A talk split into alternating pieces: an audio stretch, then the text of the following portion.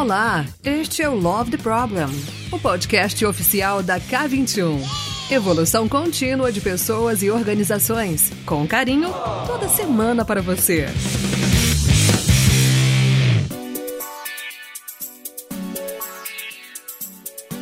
Fala galera, tudo bem? Tá começando o Love the Problem aqui, sua host maravilhosa Andréia. Pode me chamar de ideia. Tô com duas convidadas maravilhosas também. Como sempre, convidados maravilhosos, mas um tema que eu já queria trazer é um tema abrangente. Então, tô aqui nesse lugar de como eu afunilo. E o tema hoje é sobre liderança. Qual o tema? Não sei. A gente vai dar uma funilada aqui, a gente vai descobrir, vai no flow mas com certeza vai ser um conteúdo incrível, né? Dado as pessoas que estão aqui conversando com a gente. E sem delongas, vou chamá-las para se apresentarem. Dona Andressa Chiara Chu, se apresenta, por favor. Quem não tá assim no planeta Terra e não te conhece, quem é você? Oi, galera, obrigada pelo convite, ideia. É, fico muito feliz de estar aqui novamente. Quem já é, tipo, de longa data do Love the Problem já me ouviu me apresentar várias vezes. Mas meu nome é Andressa Chiara, eu trabalho na K21 Trabalho como mentora de líderes, trabalho também muito focada em tracionar a parte de negócios, é, fazer empresas darem resultado, fazer com que as pessoas trabalhem menos para mais resultado, porque honestamente hoje a gente faz muito esforço para pouco resultado, então parte do meu processo aí de vida é aprender e ensinar sobre como a gente consegue gerar mais impacto no mundo ter mais resultado, não só financeiro, e também fazer isso através de liderança. Muito obrigada por ter aceitado, mano. Tô muito feliz de estar aqui. Vou chamar também querida Tânia Mujica. Falei certo seu nome? Uhum. Falei? Ah, tá bom. Se apresenta pra gente, por favor. Obrigada, Andrea. Eu nasci no Peru, né? moro no Brasil desde 2005, então meu sotaque enrolado, assim, até mesmo pelo fato que a Andrea checa meu nome, porque sou estrangeira. No meu idioma mesmo seria Tânia Mujica. E eu sou facilitadora facilitadora de diálogos que curam, que regeneram. E eu sou especialista em inteligência emocional e inteligência interpessoal. E minha principal área de pesquisa é como essas inteligências elas eh, se conectam com a comunicação. Eu enxergo a comunicação como um portal de cura e de regeneração. E atualmente eu ajudo algumas das maiores empresas do Brasil, do mundo, a desenvolver essa, entre aspas, competência, que para mim é muito mais do que uma competência. Inclusive, né, na área de empresas, lideranças, costumamos empacotar os temas tão humanos, tão abstratos, tão amplos, com termos que sejam comerciais, né? E falarmos da comunicação como competência é a forma como a gente mastiga para trazer isso para as empresas, mas ela é uma área tão ampla, porque existe todo um processo profundo, complexo, extremamente amplo que acontece dentro de nós para que saia cada palavra fora de nós. Então, essa para mim, essa, essas conexões são a área de pesquisa. Ai, gente, eu já tô emocionada, sabe por quê? Porque quando o Tony me, me, recomendou a Tânia e eu já tava com a Kiara em mente, eu ficava pensando um pouco é, do quanto representa um pouco de mim essa conversa de coisas que eu acredito, né? Que era que eu tanto admiro e fala super bem sobre estratégia, sobre negócio, sobre liderança. E também Tânia que vem com esse lugar de, da cura e da comunicação, que acho que é uma dualidade minha, né? De ter esse olhar para dentro para poder jogar para fora o nosso melhor. Então tô num lugar assim de muita alegria e até de ver como a gente equilibra essa dualidade e se conecta com ela. Tô realmente empolgada com esse papo de hoje.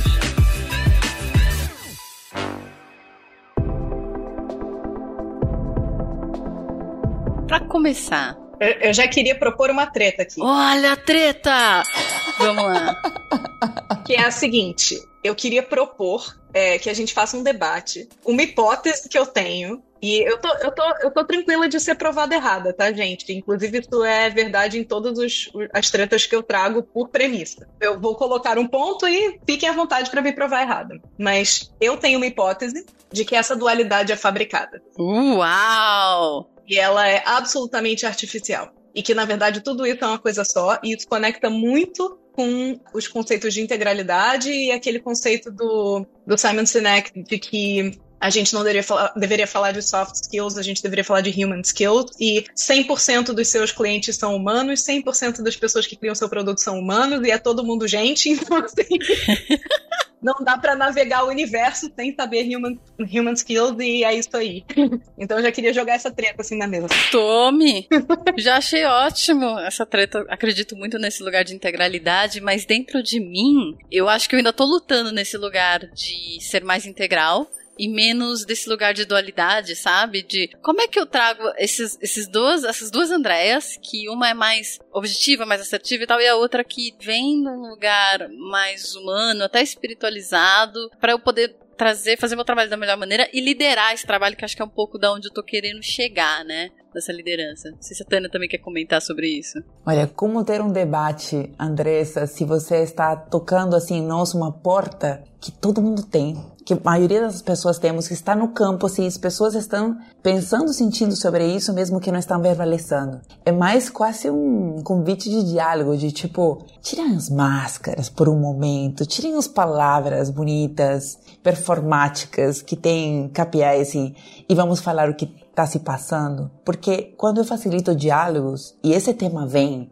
de repente as pessoas descobrem como todo mundo está tentando lidar com isso que, que às vezes parece ser uma dualidade e no fundo tá todo mundo querendo ser mais humano. E aí a gente fala, peraí, nas conversas, nos diálogos que, que, que terminam emergindo. Peraí, eu achei que só eu estava pensando isso. E aí o outro diretor, não, mas também eu achei que só eu deveria estar pensando. E o pessoal do RH, pois é, eu tô tentando colocar com os nomezinhos que pareçam mais corporativo para que... Mas tá todo mundo querendo isso mesmo? Uhum. Porque que louco, em que momento, em que momento, né, dizer, olha, uma liderança mais humana. Caramba, somos o quê? O que somos se não somos humanos? Agora a gente é uma habilidade a desenvolver ser humano, quando na verdade é para tirar coisas que nos que tiraram nossa humanidade Estamos sendo como humanos assim, dentro do armário. humanos, saiam do armário, né? E eu acho que é exatamente esse o ponto dessa dualidade fabricada, né? Dessa dualidade artificial. E a ideia, o seu conflito, a minha proposta aqui, a minha hipótese aqui é que o seu conflito, e não só o seu, né? De quantas outras pessoas, o seu conflito é fruto de algo que a nossa sociedade ensina pra gente. Amo essa conversa, amo essa conversa. a nossa sociedade ensina pra gente uma dualidade entre o racional bruto e o racional soft. E olha que interessante, quando um líder é agressivo, principalmente se for um homem, quando um líder é agressivo, a gente não olha para ele com o olhar de ser humano. A gente não é empático com esse líder que está sendo agressivo. A gente não está partindo da premissa de que. É, aí eu vou citar a, a frase que a Dani, né? Dani Prevô sempre fala, que é toda agressão é a expressão trágica de uma necessidade não atendida. Isso, né? isso. Então, isso. assim. Do Marshall, né? Do Marshall Rosenberg, lá da CNV. Exatamente. Isso. É, a frase é do Marshall, mas a Dani aqui ecoa uhum, essa sim. frase toda vez, toda vez que a gente tem contato com ela, ela traz, eu acho muito maravilhoso. A, a minha questão aqui é: essa dualidade, ela é uma dualidade imposta pela sociedade. Uhum. E a dor é a dor da fabricação de uma dualidade que não precisava existir. Boa. E o quanto essa dualidade, porque eu queria chegar num lugar talvez das responsabilidades de uma liderança e talvez por, pela forma como essa liderança é cobrada, talvez a gente acaba criando essa dualidade. Então, eu queria entender, assim, na visão de vocês, um pouco isso, né? Quais são as principais, se eu tivesse pilares, dado toda essa mudança que a gente está vendo no mundo, quais são as principais responsabilidades hoje, ou principais competências hoje, que eu preciso ter como liderança, dado tudo isso que está acontecendo? Tem essa dualidade, tem esse lugar humanizado, tem esse monte de mudança no mundo, a economia tá zoada, tem guerra, o IA tá aí, né? Inteligência artificial tá aí, as galera tá com medo. Isso vai mudar muito o nosso jeito de trabalhar. O trabalho tá cada vez mais remoto, cada vez mais flexível. Então, assim, tem tanta coisa pra gente discutir nesse episódio, e aí a gente acaba caindo nesse lugar de dualidade, mas eu, eu sinto que tem um lugar de, dadas essas mudanças, a gente tá sendo cobrado a agir diferente. Então, já que eu sou cobrado a agir de uma maneira diferente, quais deveriam ser minimamente um? As minhas responsabilidades como líder, meus principais focos, e dois, quais são as atitudes diferentes que eu preciso ter, dado todas essas mudanças que estão acontecendo? Para mim, vem primeiro para entender assim, a natureza dessas novas habilidades que estão sendo cobradas, esse novo paradigma que estamos sendo convidados a navegar, né, e que está diante de nós outros, que é cada vez mais vivo. Porque nós temos, como a, Andressa trouxe, é fabricada essa dualidade no momento, e a meu ver, né, minha hipótese, que essa fabricação foi muito é, imposta a partir do paradigma das empresas mecanicistas Né? Então, toda a nossa educação, desde a, escola, ela vem nesse treinamento de nós pensarmos que estamos dentro de uma fábrica e que não somos peças. E todas as habilidades que foram cobradas ou treinadas para nos desenvolvermos era de ser uma peça que produza bem, que, que não quebre, e se quebra tenha que lubrificar rapidamente para continuar eh, produzindo, porque no momento que parasse de vez, ela seria descartada, porque teria outra peça novinha esperando lá fora. Então, esse, esse paradigma da empresa mecanicista que reforçou a, o paradigma de hierarquia mais rígida, manda quem pode obedece quem tem juízo, cobrava de nós certas habilidades e competências, cada vez menos humanas, né? cada vez eram muito mecanicistas. Então, no momento que a gente ouve, né, de, de toda esta esta nova onda de mudanças, sempre houve mudanças, mas agora as, as, as mudanças e a necessidade de sermos humanos se tornou irrefreável. Por quê? Porque a máquina ela não consegue se adaptar tão rapidamente quanto um ser humano, quanto um ser vivo. Então esse novo paradigma é das organizações vivas. Neste momento existe assim uma demanda muito grande por essas habilidades e não quer dizer que as pessoas, os líderes, os investidores, os sócios que estão é, movimentando lá desde o topo da pirâmide estas competências não quer dizer necessariamente que eles um dia saíram da terapia ou, ou, da sua meditação e falaram: olha, eu acho que realmente estamos indo para um lugar muito mecanicista. Vamos ser mais humanos para as pessoas? Não é necessariamente isso. Então, é mais do que nada é que não tem outra opção, porque as empresas mecanicistas elas estão se tornando extremamente obsoletas. Uma grande onda de, de empresas mecanicistas não sobreviveram às, de, às, décadas passadas. Agora, mas agora, em, num transcurso de um ano com a, com a vinda das inteligências artificiais, muitas mas muitas. Em um ano, estamos falando não. A gente vinha falando há muitos anos, né? Estamos numa transição, transição. Nossa, já passou essa transição e outra nova transição está vindo e ela não vai durar mais do que nove meses.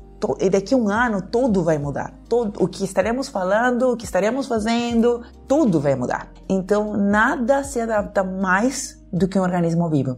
Então, as habilidades que agora estão sendo necessárias de nós vêm dessa necessidade da alta adaptabilidade e de eh, lidarmos como seres vivos. Por isso que aí mais maior importância de sermos mais humanos. Então, algumas delas, e o convite para a gente costurar a partir de agora é estas, né? É, por exemplo, né, colaboração, é a de a comunicação, né? Por, por mais que as inteligências artificiais hoje, hoje falam hoje conseguem redigir e escrever e falar muito mais bonito que nós. Mas qual é? a Andressa está chocada. Eu tô chocada. É um absurdo. É um absurdo porque eu uso o chat GPT para tudo e vira e mexe. Ele escreve uns textos muito melhor que eu, viu, gente? É, e ainda e a gente pode abrir um parênteses para falar sobre, né, a inteligência artificial e a gente, o que a gente percebe em relação a isso, né? Porque está, além de escrever super bonito, especialmente assim, há coisas específicas que a gente pede, né? E aí ele faz e torna mais bonito, mas ao mesmo tempo é ele está baseado nos vieses, né? Porque uhum. ele, ele cria a partir do que já existe. Mas bom, daqui a pouquinho eu tenho certeza, já estou vendo aqui o, a linguagem corporal da Andressa, ela tem muita coisa para trazer sobre esse tema, então vou, vou permitir ela puxar daqui a pouco isso. Não, eu vou trazer dois pontos que eu acho importante a gente falar para quem está ouvindo, tá, gente? Primeiro ponto, eu quero dar um beijo na Tânia. Hum. Tudo, tudo que ela tá falando conecta lindamente com um episódio que a gente fez no passado do Dinossauro Apavorado, tá? Dinossauro então, apavorado. essa questão é, do, do, do, mecanicismo, essa questão de que antes da Revolução Industrial, porque tem um ponto muito importante aqui, que é o seguinte: a gente precisa entender que parte da, das pessoas que estão ouvindo, né, a gente precisa lembrar que parte das pessoas que estão ouvindo estão ouvindo o que a Tânia está falando e podem estar tá tendo uma percepção de, ah, isso é futurologia. Isso vai acontecer daqui a, sei lá, 50 anos. Isso não é verdade, tá, gente? Isso já foi, já, já, já foi, sabe? Vocês já estão vivendo isso. Outra coisa que pode acontecer de reação, e aí eu já quero deixar avisado aqui, é: ah, mas deu certo no passado. Essas pessoas estão fazendo esse discurso assim, tipo, para frente, geração Z, etc. Mas deu certo no passado porque não continuaria dando certo. E o que eu tenho a dizer sobre isso é realmente deu certo no passado quando o cenário era diferente. Mas a gente tem que lembrar que a história da humanidade não, não começa na Revolução Industrial. E se a gente olhar para antes da Revolução Industrial, o comportamento da liderança era completamente diferente. E também deu certo em outro cenário. Então, o que a gente tem que entender é que, primeiro, a história da humanidade é cíclica. Então, a gente vai ver cenários onde a gente vai olhar mais para esse processo de eficiência, ganho em escala, etc. Você vai ter momentos da humanidade que vão olhar para isso, e você vai ter momentos da humanidade onde isso vai quebrar, certo? Porque os, os mecanismos, as estruturas sociais, elas evoluem, crescem, crescem, crescem, até que elas não são mais aptas, elas não são mais adequadas ao cenário que elas estão vivendo, e elas são substituídas por outras. E o que a Tânia está trazendo é justamente que a gente está nesse momento de transição onde um modelo muito bem estabelecido está ruindo e sendo substituído por outro. E o que vai acontecer é que ou você se adapta junto, ou você vai ser um dinossauro apavorado, certo? Era isso que eu queria trazer, Tânia, porque eu achei importante conectar com pessoas que podem estar ouvindo e falando, tá, mas será que isso não é muito lá para frente? Dinossauro apavorado. é maravilhoso. A imagem que se gera na minha cabeça é bem lúdica. Isso.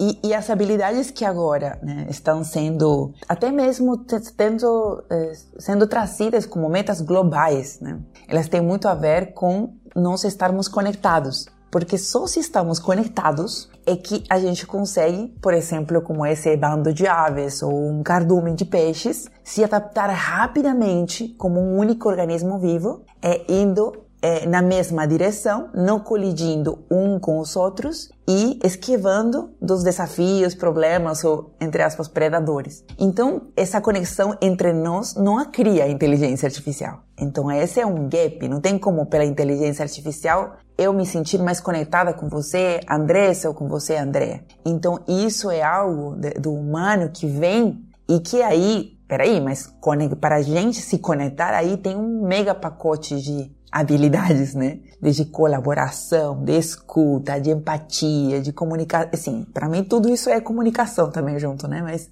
é, o pessoal coloca aí como competências diferentes, né? A gente ainda herdando as nossas caixinhas é mecanicistas. Ainda estamos nessa transição. Ainda a linguagem nos permeia de forma mecanicista. Quando, quando eu trago, por exemplo, ah, gente, trouxe aqui três ferramentas para é, se comunicar melhor, né? E aí esse, essa palavra de ferramentas é, é ainda ele irá continuar à medida que nós vamos criando novas, porque como a, a Andressa trouxe, estávamos vivendo de uma maneira e estava funcionando, agora é outra e tudo se renova. A forma como nos relacionamos, está tudo se renovando, né? A forma como trabalhamos, hoje trabalhamos, como tomamos decisões, que coisas fazemos e até mesmo os termos que usamos para falar que é, o que irá nos ajudar a desenvolver melhor neste novo, neste novo cenário. Aí eu vou trazer um pouco da, da pergunta que a Deia fez, para a gente conseguir tangibilizar, porque a, a Tânia está trazendo bastante do quais são as,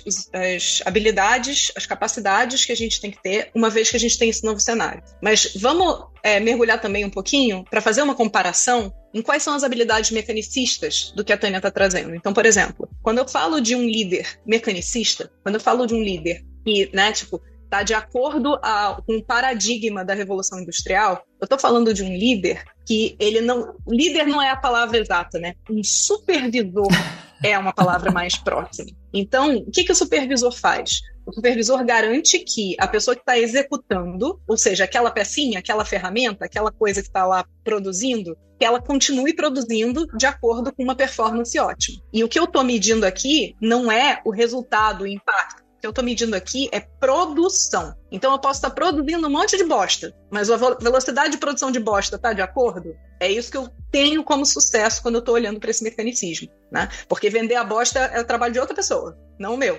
Então, quando você olha para esse perfil de supervisor e você compara esse perfil de supervisor com esse perfil de liderança que a Tânia está mencionando, são habilidades completamente diferentes, são cobranças completamente diferentes. Por exemplo, se uma pessoa que está executando lá na operação para de executar, o que é esperado de um supervisor é que essa pessoa, inclusive, entre para fazer o trabalho até botar outra peça no lugar. Então, é, esse líder, aspas, que é o supervisor, ele precisa saber executar o trabalho. Isso quer dizer que se ele tem que estar tá disponível com conhecimento técnico para executar o trabalho, isso quer dizer que a capacidade cognitiva dessa pessoa ela não tem disponibilidade, por exemplo, para olhar estratégia. E aí, quais são as dores que a gente vê nos líderes hoje? Vamos, vamos lá. Primeira dor: estou trabalhando 18 a 20 horas por dia, não tenho tempo de me coçar. Por que será? Provavelmente porque você está fazendo o trabalho do seu time pelo seu time, porque você precisa descer para operacional, porque senão as coisas desandam, porque você não sabe formar pessoas, certo? Ou você não tem tempo de formar pessoas porque você está no operacional. Isso é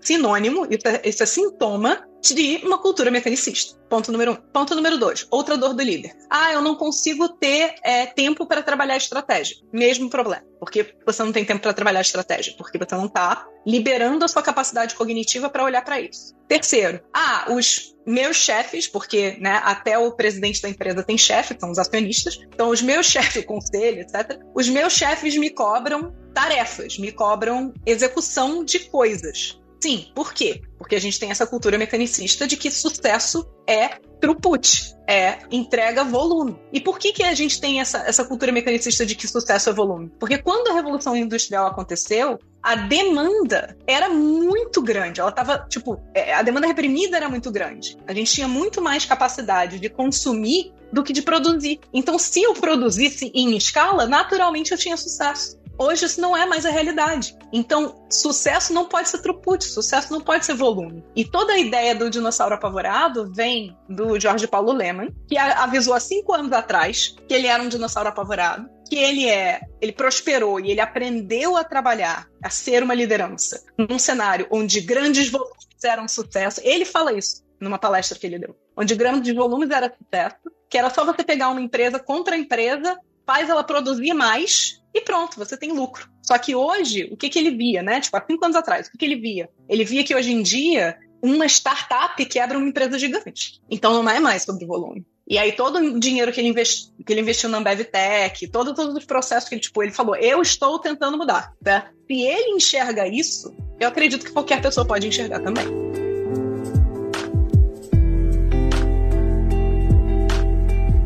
Gostando muito dessa discussão e até dessa tangibilização, né, que a gente tá tentando trazer para quem tá ouvindo. Eu, porque no começo eu fiquei um pouco pensando, há pouco tempo atrás, não muito tempo atrás, e acho que ainda hoje existe esse lugar de quando a gente fala de uma organização mais humana, as pessoas acham que é um lugar de abraçar árvore. E aí, cada vez mais eu tô vendo que esse lugar da organização viva, adaptativa, que valoriza o ser humano porque, por causa da sua capacidade de adaptação, de conexão, de empatia, de entendimento, tá cada vez sendo mais valorizado. Só que ainda assim, quando a gente vai nas organizações, a gente ainda vê muito desse mecanicismo. Que é essa cobrança por entrega, que é essa cobrança por volume, que é essa paixão pela solução mais do que resolver o problema. Então eu fiquei pensando aqui em dois pilares que no final não, não sei se são dois olhares porque para mim eles muito se interconectam mas que uh, hoje a gente tenta trabalhar com as lideranças eu penso quando eu vou trabalhar com uma liderança que é muito um olhar de impacto e de resultado para eu sair desse lugar mecanicista da, da quantidade então assim relembrar qual é o resultado que a gente está buscando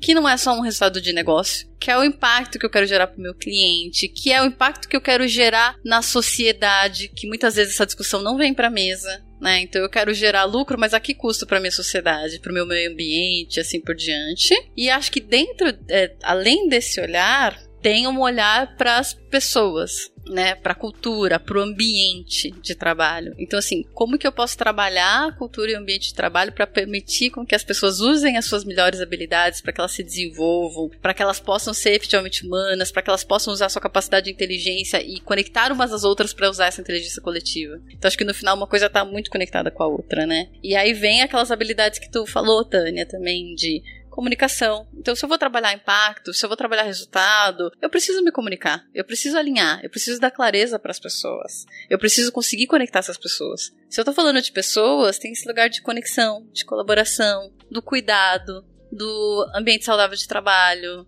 né, para tirar o melhor do potencial delas. Então, assim, quando eu penso nessa liderança mais adaptativa e consequentemente mais humana, eu penso nesses dois olhares. Mas que no final uma coisa muito se conecta com a outra, né? E aí queria ouvir um pouquinho de vocês, né? Como que vocês refletem em cima disso? Eu vou jogar a treta de novo. Vai! Meu Deus! Eu acho que o fato da gente dividir, eu também divido dessa forma, tá? A ideia não é. É. Mas eu acho que o fato da gente dividir em dois olhares também é reflexo da dor do mecanicismo. Exato, exato. Porque eu não. Aí eu tô fazendo uma, uma autocrítica aqui, né? eu vou pegar um caso extremo que é um caso de demissão. Eu tenho uma regra pessoal que foi adquirida, que me foi ensinado pelo Marco Dubovski, que é se você demite alguém e pega a pessoa de surpresa, você errou. Isso é 100% pessoas. Mas isso é 100% negócio. Porque, por que, que você está demitindo a pessoa? Porque, de alguma forma, ela não se encaixou para gerar o resultado, impacto, trabalhar em, em, conjunto. Foi por isso que você não conseguiu, tipo, manter aquela pessoa. Então, eu estou partindo da premissa aqui que se você fez o processo de forma correta, você deu visibilidade para a pessoa do que, que eram os critérios certo? Do que você estava buscando. Você ajudou essa pessoa a ter um plano de recuperação. E esse plano não conseguiu ter sucesso. Isso é se você fez certo. Só que isso tem tudo a ver com negócio. Então, quando você cria essa visão de negócio para a pessoa, você está cuidando da pessoa, porque você está compartilhando com ela o impacto que ela precisa gerar. Então, à medida que você vai, tipo, desfazendo essas premissas mecanicistas, chega uma hora em que não se separa mais. Hoje a gente tem uma, um departamento de pessoas separado Provavelmente porque a gente sente a dor de que precisa cuidar das pessoas, mas ao mesmo tempo ninguém cuida, então vamos botar alguém para cuidar, entendeu? Exato. Quando na verdade todos deveríamos cuidar. E todos deveriam estar atrelados a pessoas, né? Inclusive, como principal uh, olhar, né? É para é para pessoas, servimos a pessoas, entregamos produtos a pessoas e além disso nós lucramos fazendo isso. Mas é, ao final é pessoas o tempo todo. Me parece bem, bem propício esse, essa, essa provocação da Andressa, porque isso cada vez vai se tornar. Eu acho que esse é de todas as habilidades que os, a lider, liderança deveria desenvolver agora. A primeira é essa descontaminação mecanicista que levou a gente a separar demais tudo, porque isso é isso é o paradigma. Então, uma vez que você muda o paradigma, você consegue compreender todo o restante de uma forma muito mais fácil. O paradigma está mecanicista e tudo está dividido em quadradinhos. Quando você percebe que nossa natureza não divide isso, é muito mais fácil navegar neste novo ambiente que cada vez nos cobra sermos, é, estarmos mais mais conectados e sermos mais organismo vivo. Alguns exemplos disso é que nada está conectado, nada está desconectado ao ponto de que, como a, a, foi mencionado aqui, que na empresa mecanicista, o foco era das pessoas eh, controlarem, supervisionarem outras pessoas, né, seu time. E Nesse caso, gerenciamento, o gerenciamento era de gerenciar pessoas, gerenciar comportamentos. E, claro, no organismo vivo tem mais a ver com gerenciar os sistemas, com os ambientes. Mas voltando para esse perfil de gerenciar pessoas, trazendo de quanto a atitude que era feita, que é feita para, para isso acontecer, era quase uma replicação de uma atitude parental, ou seja, tratamos os nossos colaboradores, nosso time, como se fossem filhos. Agora, qual a referência que eu tenho de cuidado e de desenvolvimento de filhos? Olha, olha como para você ver como nada está desconectado que até tua família de origem está aí na tua forma de liderar. Porque se a tua liderança é parental, você trata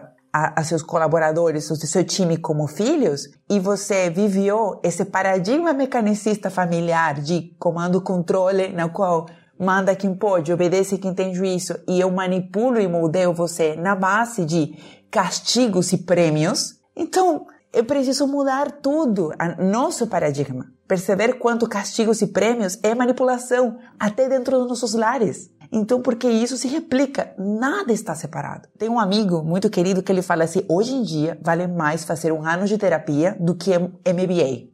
porque é mais do que importante, Dante Freitas, querido amigo. Hoje, o tá tão conectado que a minha forma como me conecto comigo mesmo, com as pessoas, reflete. Então, dentro desse, para mim, o convite, o primeiro convite é foque no paradigma, de mudar esse paradigma para o organismo vivo. E a segunda é que muitas pessoas, quando ouvem isso, eu dou vários cursos, treinamentos sobre esta área, e como é algo tão humano, não estou dizendo nada novo. Não estamos dizendo nada novo. Parece novo, né? Porque essas conversas não são tão comuns, mas quando a pessoa ouve, desperta nela algo como, ah, é isso mesmo. Porque a gente não está trazendo algo inovador que nunca antes foi dito, nunca foi é, tão novo de outro planeta. É sobre a humanidade. Então é mais que nada um relembrar. Então o que eu percebo nos cursos, treinamentos que eu faço, é das pessoas falarem assim, ah, é isso mesmo, faz todo sentido. Só que o segundo comentário que fazem é, poxa, mas meu líder, mas meu diretor,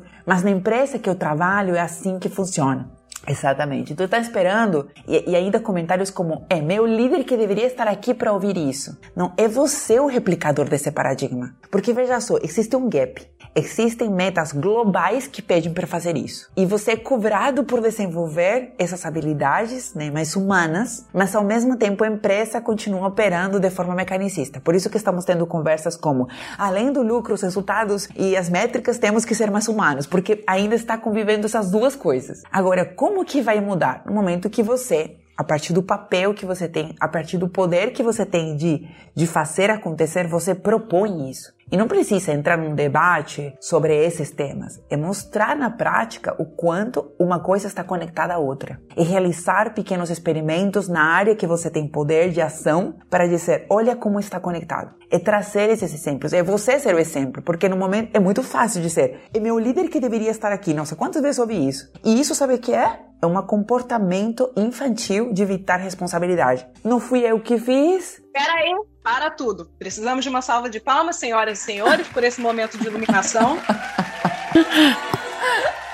é isso. Vamos repetir. Repete, repete a parte do, do, do, infantilizar, vai. Para não prejudicar aqueles que não prestaram atenção ao lance, vamos mostrá-lo novamente com a magia do replay imediato. Que quando nós dissemos que deveria outra pessoa fazer, eu líder, eu RH, é a estratégia que deveria mudar e tudo mais, para que estas, essas questões acontecem, nós estamos assumindo o nível de responsabilidade mínima que existe, que é o nível de responsabilidade infantil. E veja só, e nem deveria ser assim, isso faz parte do paradigma. Vou dar um exemplo. Quando você e eu vou perguntar para vocês, André e Andressa, quando quebrava alguma coisa em casa, na, na sala, um enfeite precioso, e você estava brincando com bola dentro da sala e quebrava, o que que você sentia? O que que acontecia nesse momento para vocês? Sentia muito medo e tinha certeza que ia tomar uns tabefes. Aham. Uhum. Culpa, culpa. Tipo, existe uma, para uma mesmo para uma criança existe uma, uma relação de causa e efeito muito clara, uhum. certo?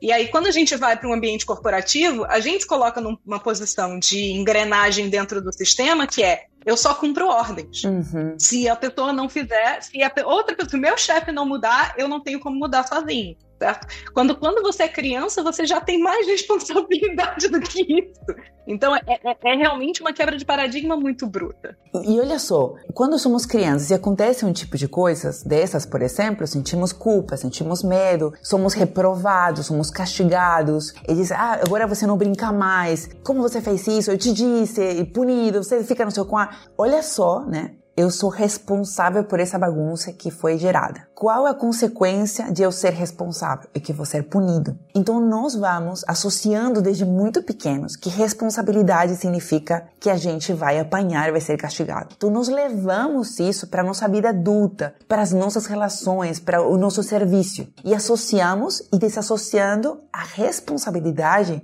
como a grande potência criadora que existe. Existem diferentes níveis de responsabilidade, a menor é ser infantil. Então, à medida que nós vamos aumentando nossa possibilidade e oportunidade de nos responsabilizarmos pela realidade, nós temos mais poder de ação e de criação. Então, quando evitamos, somos criança. Quando aumentamos esse nível de responsabilidade e dizemos, opa, peraí, eu vou fazer minha parte e os outros fazem sua parte e todo mundo faz sua parte, esta é a minha parte, já é um pouquinho melhor no qual é, traz um nível de responsabilidade adulta, onde justiça passa a ser até mesmo um arquétipo desse nível de responsabilidade. Então eu faço, vocês fazem, e se vocês todos nós fazemos, a coisa dá certo. Mas meu convite para a nova liderança é de que assuma mais responsabilidade do que o paradigma do que seria justo. Um nível de responsabilidade injusta, na qual você assume responsabilidade por aquilo que você quer criar. Porque veja só, no, no nível da responsabilidade infantil, você fica à mercê do que os outros fazem, o que os outros querem, você sempre estará culpando os outros, porque afinal você não tem que fazer nada.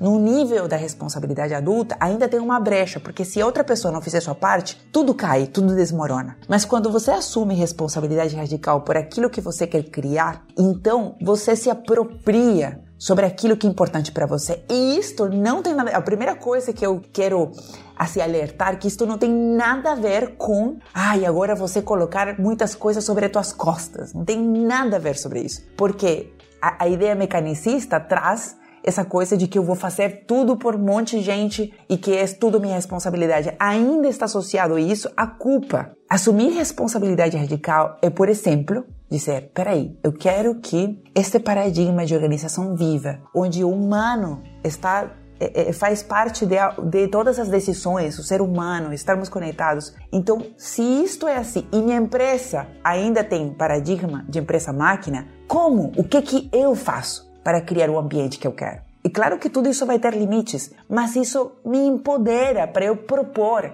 e sair desse lugar de peraí, a quem que eu vou apontar o dedo desta vez? Porque afinal é assim que as mudanças de fato vão acontecer. Tânia, eu vou levar isso pra terapia. você mirou no que você viu e você acertou o que você não viu, tá? Explico. Eu vou falar do meu perfil. Eu sempre fui. A forma como as pessoas me descrevem é a Andressa é um trator.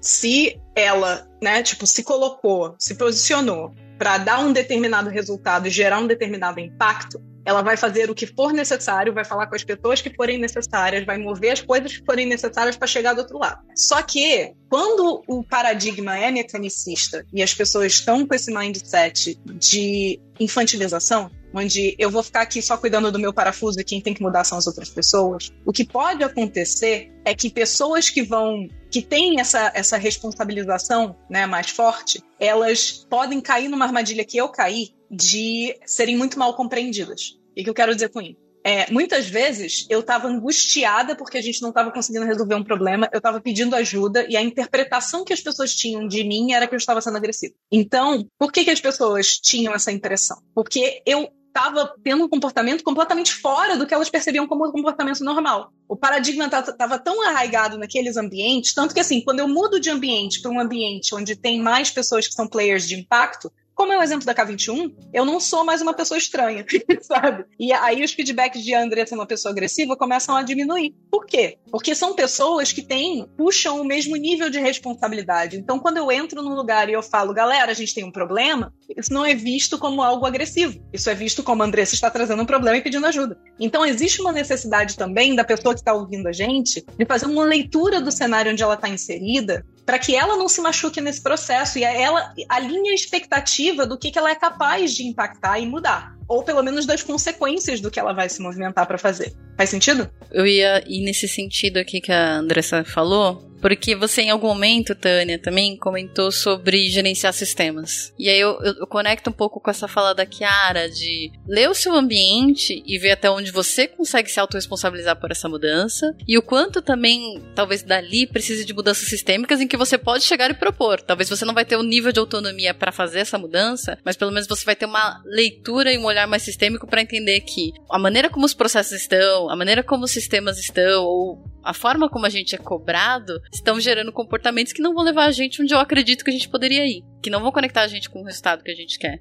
Então, queria que vocês comentassem um pouco desse lugar também mais sistêmico, quando você traz gerenciar sistemas, o que que é? Porque na minha cabeça eu fico pensando assim, pô, eu como líder eu queria muito que a gente trabalhasse mais resultado e impacto. Porém, por exemplo, as minhas metas corporativas estão zero conectadas com o resultado. As minhas metas que conectam com o dinheiro que a galera vai receber no final do ano tá super conectada com entregar volume. Então, tipo, será que eu vou conseguir gerar o impacto que eu gostaria aqui? Como é que eu faço isso? Como é que é feita a minha progressão aqui dentro dessa organização? Então, quais são os mecanismos que reforçam esse comportamento de repente mecanicista e eu como líder eu consigo me autorresponsabilizar pela mudança que eu quero ver até um pedaço, mas até onde eu também preciso evidenciar que tem um lugar ali no sistema que precisa mudar que quais são esses possíveis lugares que vocês veem? Eu acho que tem um ponto crítico aqui que é o seguinte: é muito fácil a gente cair naquele cenário onde a gente fica na paralisia da análise. Do tipo, a gente reclama que o ambiente está ruim, mas a gente nem está mexendo no ambiente.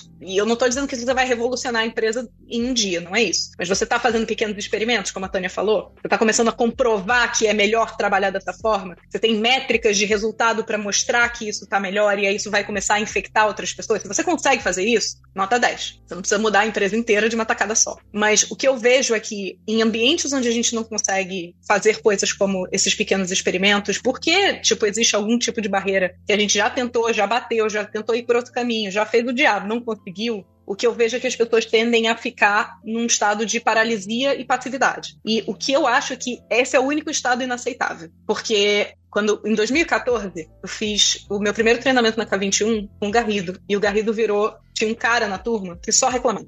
Não importava o que o Garrido falasse sobre Scrum, sobre agilidade, sobre mudança de cultura, o cara dizia: Ah, mas na minha empresa isso não vai funcionar. Depois de dois dias de treinamento, o Garrido virou para ele e falou assim: Olha, você sempre tem duas opções. Você pode mudar a empresa ou você pode se mudar de empresa. O que você não pode é ficar parado e reclamando. Então, eu acho que se conecta muito bem com a gente tirar as pessoas dessa passividade e dessa ausência de responsabilidade que é natural num ambiente mecanicista. Sim, por exemplo, um exemplo de experimentos, tá? Na área que eu atuo nas empresas, dando, por exemplo, treinamentos. Existem várias métricas que é, por exemplo, é, quantas pessoas participaram. Quantos comentários teve no chat? Qual é a avaliação final que deram? Para mim, assim, o que eu vejo, isso aí é um paradigma mega mecanicista. Quantas pessoas tiveram? Tipo, o que, que tem a ver isso? De quanto essa pessoa vai assimilar, aplicar, transformar na sua vida? Ela pode estar ali enquanto assiste uma série ou mandando e-mail. Mas eu trago isso para a empresa, viro apenas uma, uma pessoa crítica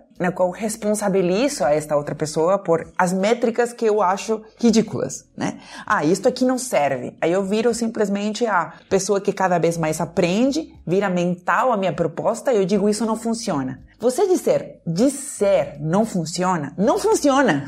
o que você precisa é mostrar as possibilidades que funcionam melhor para você nessa perspectiva. Então, o que, que eu fiz é que eu comecei a trazer, ok, além dessas métricas que vocês estão, porque eu trabalho muito em parceria também com pessoas que terceirizam, né, que fazem essa conexão minha com a empresa. Então, eles que trazem as métricas. Que tal, a, além das métricas que você propõe, de quantas pessoas assistem, de avaliação que você dá, eu quero adicionar estas métricas, métricas extras. E dentro das métricas que eu propus é quantos encontros existem, passam a existir após esse, imaginando que esse tema tem a ver sobre mediação de conflitos. Durante essa facilitação que eu realizo, né, que eu digo que eu não faço palestras nem treinamentos, mas eu facilito ambientes de aprendizagem, eu provoco a criação de times de pesquisa e de aprofundamento para que as pessoas que estão aqui possam replicar, possam se aprofundar no tema e replicar isso na empresa. Então eu promovo, provoco, proponho dentro desses espaços de aprendizagens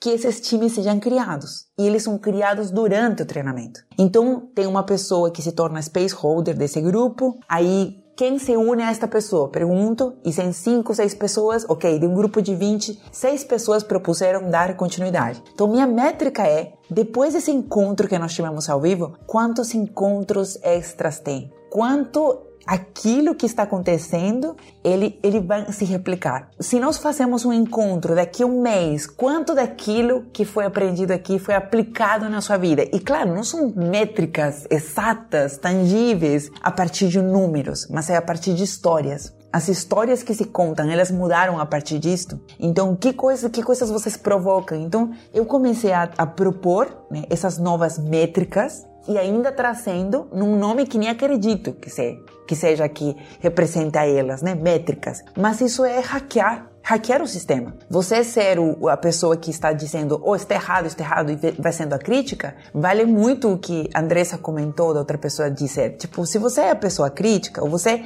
usa essa força, dessa clareza que você tem do que não funciona, para transformar o sistema no qual você está, ou você sai de lá, porque senão isso te faz mal, faz mal o sistema onde você está. E como você transforma? E, em vez de palavras, é propondo fazendo experimentos. E eles não precisam ser explícitos. Você nem sequer precisa ser o grande herói que traz essa nova abordagem. Nada, é preciso de ser mais esperto em relação a isso, ser hacker. Em você nem sequer surgiu essa nova, eh, porque isso ainda é do paradigma mecanicista, porque as, as, as pecinhas que mais se destacassem, elas garantiam seu lugar dentro da máquina. Mas para mudar esse sistema e esse paradigma, é preciso você ser mais elegante e anônimo. Se você de fato se importa em mudar o sistema que você está. Uma vez ouvi um experimento de, de, de, de hacker mesmo, de uns amigos, que eu achei fenomenal. Na época que ainda assim, toda empresa se encontrava de forma presencial e havia uma grande empresa e um refeitório. O pessoal, ele era um consultor e ele, os líderes falaram, não, aqui a gente é muito horizontal, a gente conversa muito com a galera, a gente não cria panelinha. Isso parecia ser que estivesse acontecendo até que chegou o momento do almoço, refeitório, e as pessoas, os diretores, todos sentavam na mesma mesa, sempre. Ele ficou nessa empresa durante vários dias, era consultor, e aí de repente ele decidiu fazer um experimento. Ele pegou uma folhinha de papel, escreveu aqui assim, pintura fresca. Botou na mesa onde os diretores sentavam todos os dias no almoço. Pá, deixou ali essa plaquinha. Então, nesse dia desse refeitório, os diretores eles foram para onde? Para as outras mesas, para os times, para nesse momento social conversar mais. Então, ninguém sabe até agora que ele que fez isso. Ninguém sabe que não tinha pintura fresca nenhuma. E isso é, por exemplo, uma ação assim elegante, anônima, que muda o sistema. Então, gerenciar o sistema é você focar em que ações eu realizo que muda o comportamento de todo o sistema. E não pensar em, olha, vocês têm que mudar isto, você não pode fazer isto, você tem que fazer isto, você não pode fazer isto, você tem que fazer isto. Senão a gente vira e replica essa educação parental mecanicista pela qual nós vivemos pelos nossos pais, nossos cuidadores, que foram educados em paradigmas mecanicistas. O que é legal disso que a Tânia está trazendo é que para poder fazer isso, para poder fazer esses pequenos experimentos, a gente tem que enxergar o sistema. E para quem não trabalha com isso, para quem já não tá, né, tipo, é aquele, aquele, aquele paradigma loop fechado de eu não tenho experiência, então eu não ganho emprego, aí eu não ganho emprego, eu não tenho experiência. É a mesma coisa. Tipo, você começa a olhar e enxergar os sistemas quando você começa a olhar e enxergar os sistemas.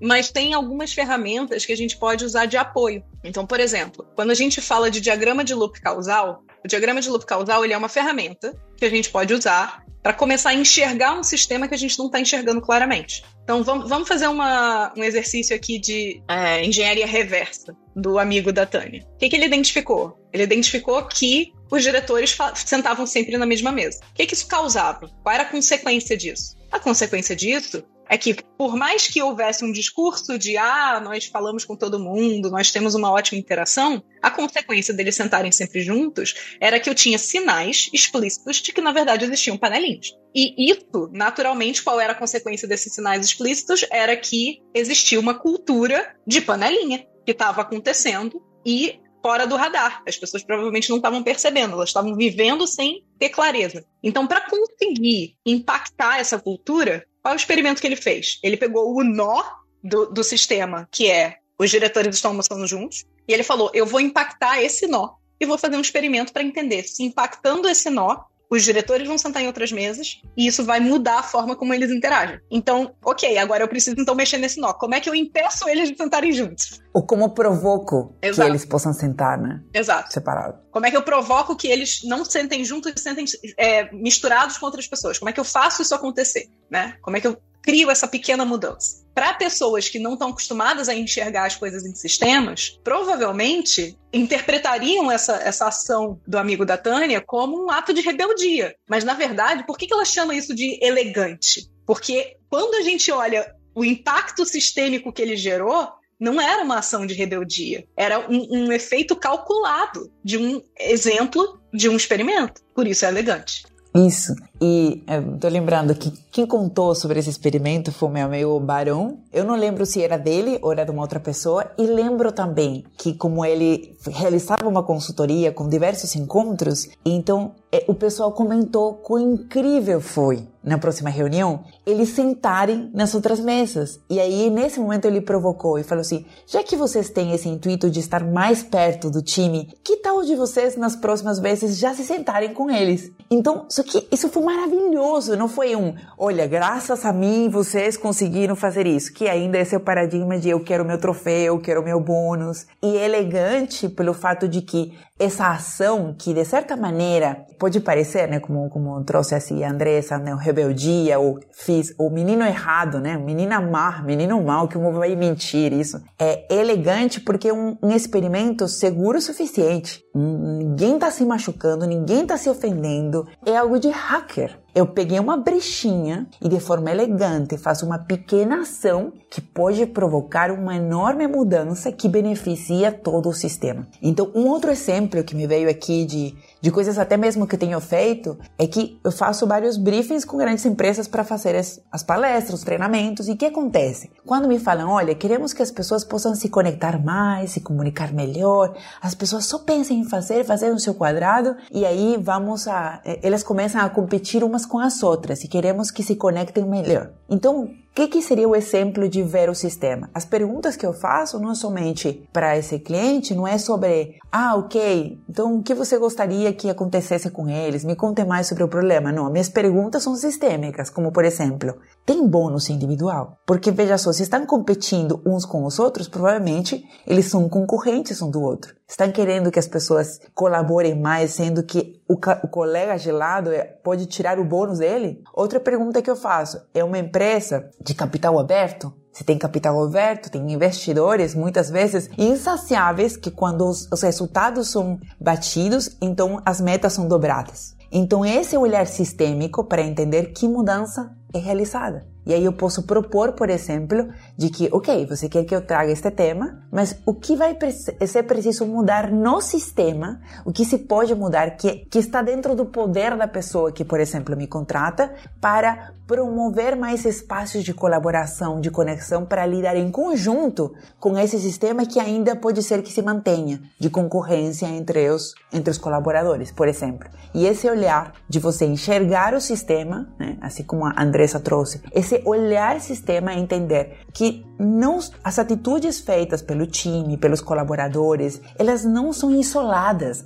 Não tem a ver só. Aí é mais um exemplo de como tudo está conectado. Que não é somente isolado, mas está conectado a todo um, a um sistema. Muitas vezes a pessoa que é muito crítica dentro do time é também um resultado do próprio é, sistema do time no qual as pessoas que têm um pensamento diferente não são ouvidas. Então essa pessoa que quer passar essa mensagem, ela se torna mais explícita e mais insistente para trazer. Então há muitas ações que nós realizamos, que outras pessoas realizam em volta, que queremos mudar, que é provocada pelo sistema. Olhar para o sistema, então ajuda que possamos ter esse gerenciamento de sistema.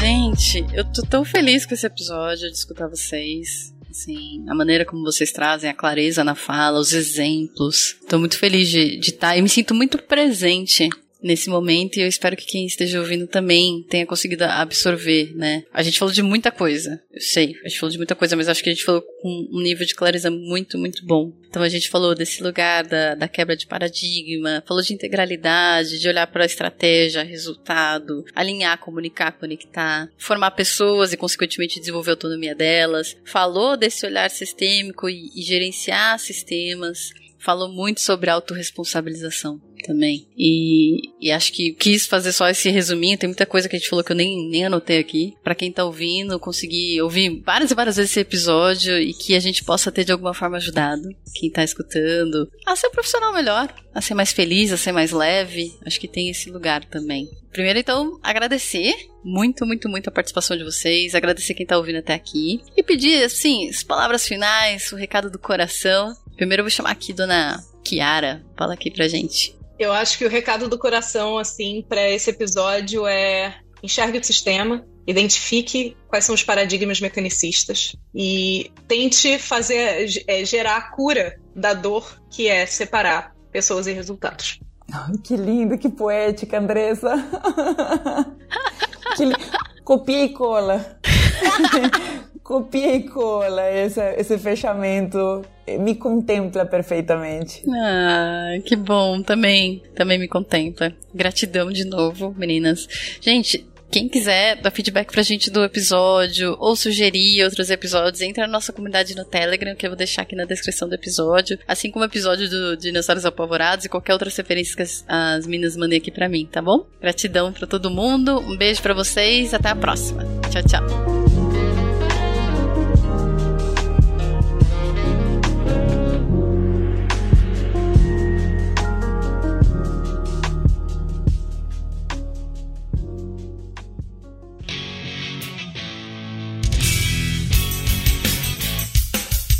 Este foi mais um episódio do Love the Problem, o podcast oficial da K21. Se você curtiu, compartilhe, inscreva-se no seu agregador de podcasts favoritos e espalhe conhecimento por aí. Procure por Love the Problem nas redes sociais e deixe seu comentário ou sugestões. Até o próximo!